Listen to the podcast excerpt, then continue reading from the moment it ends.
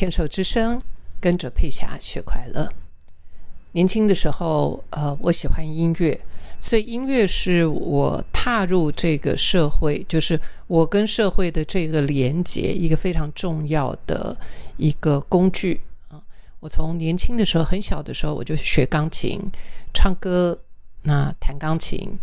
呃，音乐啊。所以我的第一份工作其实就是在餐厅弹钢琴、唱歌，然后一直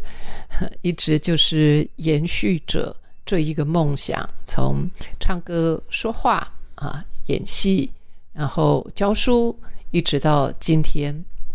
所以这个跟人连接这件事情，透过这些媒介，的确满足了我很多我跟别人想要分享的这个需要。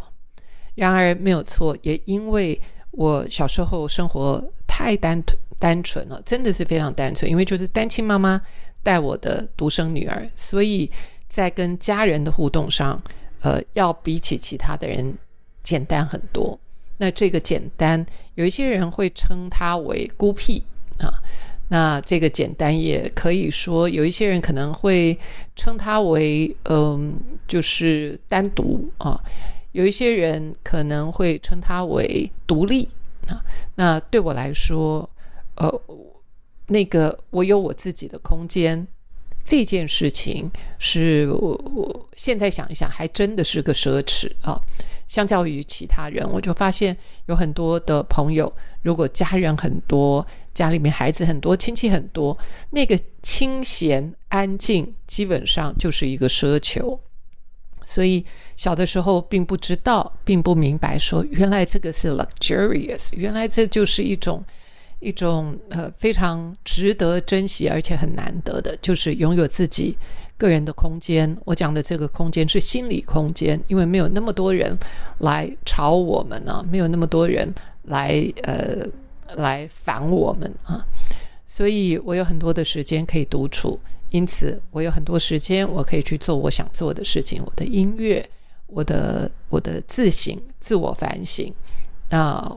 当然，在透过我又很早的时候，我就知道有太多东西我妈妈教不了我，呃，身边也没有亲戚朋友或者是呃呃长辈教我，所以我就是必须要自己去找我感兴趣的东西。花钱去学习，所以这件事情在我一生当中是一个非常自然的事情。我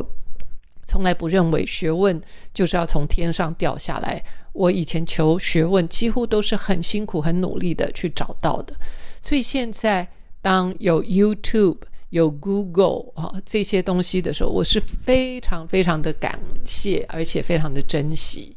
那现在哇，现在又有那个。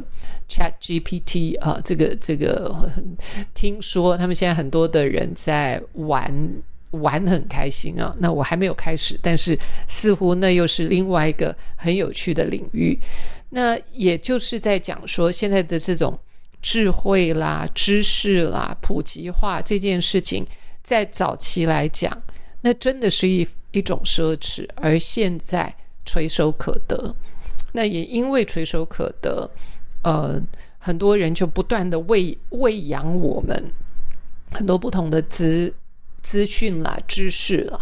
那这段时间，我觉得我们也更必须要很有意识的去了解我们吸收的东西是什么。那在这里，想要提醒各位的是，呃，我们要很很有意识的去看，说我们吸收到的内容是什么。那天在。呃，书展的时候，呃，很开心有那个机会在书展针对《转念的力量》这本书，呃，天下文化出版安排了一个讲座。那那个讲座那天人很多，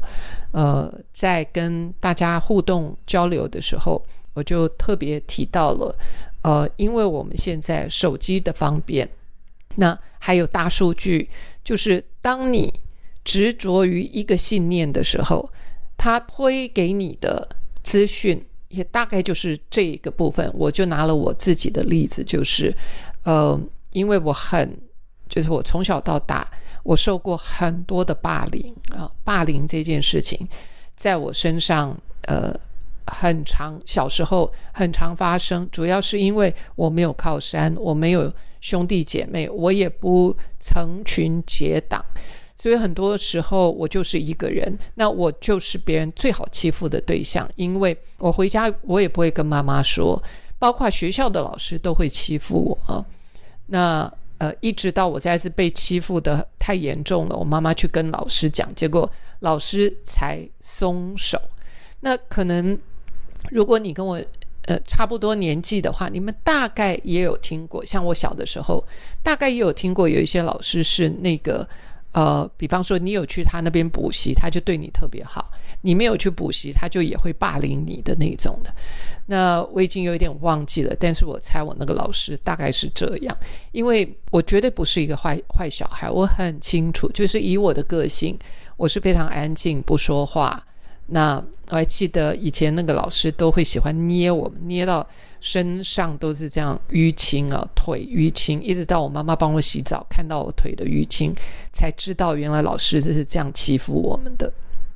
那所以对于霸凌这件事情，我是我是非常反弹，极端的反弹啊。所以呃，我们在讲说今天的题目是莫忘初衷啊，我都可以知道。会让我，就是就是会让我反感，会让我极度反感的，通常就是霸凌这件事情，一直到今天都是如此。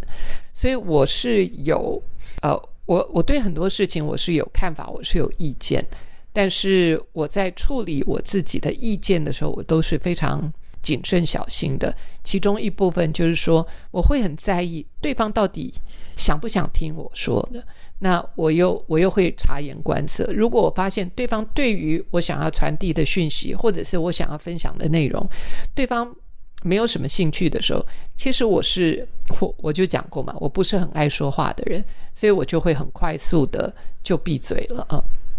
我也不会想要去跟别人争辩，或者是想要去说服对方，因为我觉得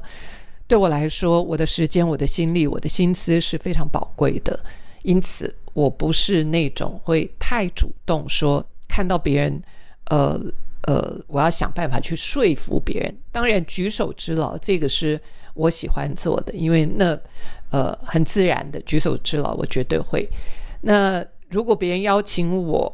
帮忙的话，我也会，但是我通常不会那种 volunteer 自己就往那个那个人家不想听的方向，会一直一直往里面。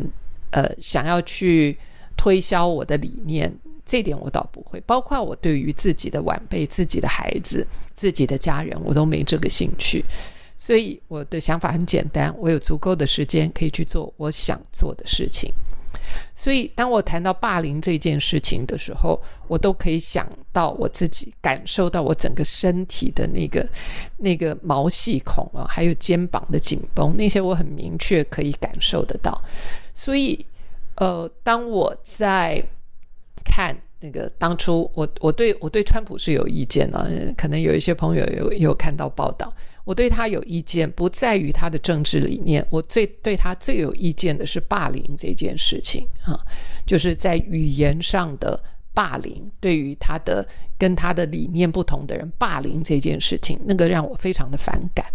那我就可以知道，就是说。当我对这个人反感的时候，比方说川普好了，我对他反感，那我所收到的讯息，我手机上收到的讯息都是反川普的讯息，那这只会更加深我对我自己信念的执着。所以那天很很棒的，在呃呃这个书展的时候，我就拿这个做例子来做转念啊啊那。那个转念就是因为我有质疑这个念头，于是我看不到他的整个人。我只要看到川普，我就看到自己的愤怒，我就看到了我自己以前被霸凌的那些不满啊。那因此，如果说我们真的希望自己的人生可以更加豁达的话，像这些片刻都很值得坐下来啊，坐下来看一看，好好的、仔细的去。呃，去了解自己的思维。如果我们真的想要呃帮助别人的话，那很重要的一个就是我们不能够有狭隘的思绪，所以转念